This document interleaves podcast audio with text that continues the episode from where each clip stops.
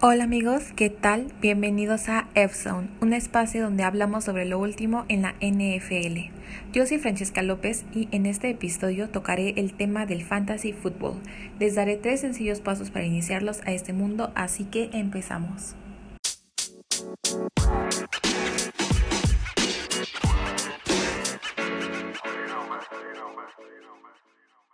¿Alguna vez has imaginado cómo sería un equipo donde está lo mejor de lo mejor? Mahomes, Christian McCaffrey, Zeke Elliott o la defensiva de los Patriotas?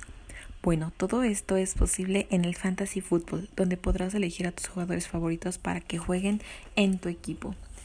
Así que aquí van los tres pasos para empezar a jugar en Fantasy Football. Paso número 1 descargar la aplicación de NFL Fantasy y crear una cuenta si es que no la tienen de la NFL. O bien pueden ingresar a su página web que es fantasy.nfl.com. Segundo paso.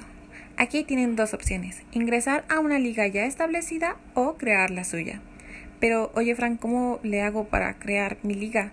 Ah, bueno, eso es muy fácil. Solo tienes que ponerle un nombre y aparte crear una contraseña para que tus amigos puedan acceder a ella.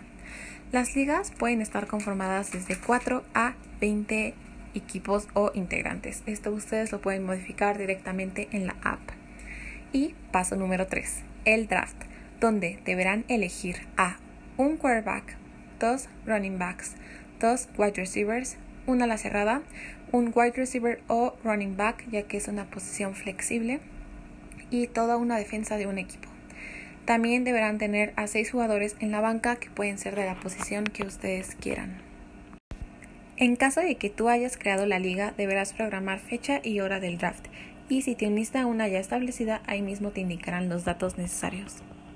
Ya tenemos nuestro equipo y estamos en una liga listos para jugar, pero ¿cómo funcionan los puntos fantasy? ¿Funcionan igual que en el partido? Pues mucho ojo aquí porque les daré un panorama de esto para el quarterback. Si lanza un pase de anotación son 4 puntos y si lanza un pase de 25 yardas es un punto. Pero si su pase es interceptado son menos 2 puntos, así que los jugadores también pueden perder puntos. Para el running back, wide receiver o en su caso a la cerrada, si tiene una recepción de anotación son 6 puntos. Si recibe o corre por 10 yardas es un punto. Y si tiene un balón suelto son menos 2 puntos.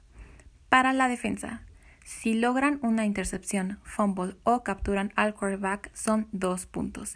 Y si logran una anotación son seis puntos. Para el pateador, si logra un punto extra es un punto. Si tiene un gol de campo son tres puntos. Y si este gol de campo es de 50 yardas o más son cinco puntos. Y eso es todo muy rápido y sencillo, ¿no? Solo les quiero dar un último consejo y es que mientras más cerca del kickoff hagan su draft, mucho mejor, ya que habrá menos posibilidades de que algún jugador que hayan elegido no juegue, ya sea por lesión, que haya decidido retirarse o cuestiones de su contrato o incluso por su comportamiento como fue el caso de Antonio Brown. Así que no olviden kickoff 10 de septiembre.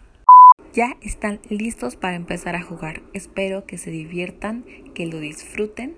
Soy Francesca López, muchas gracias por escuchar. No olviden que si les gustó lo compartan con sus amigos y nos escuchamos en el próximo episodio.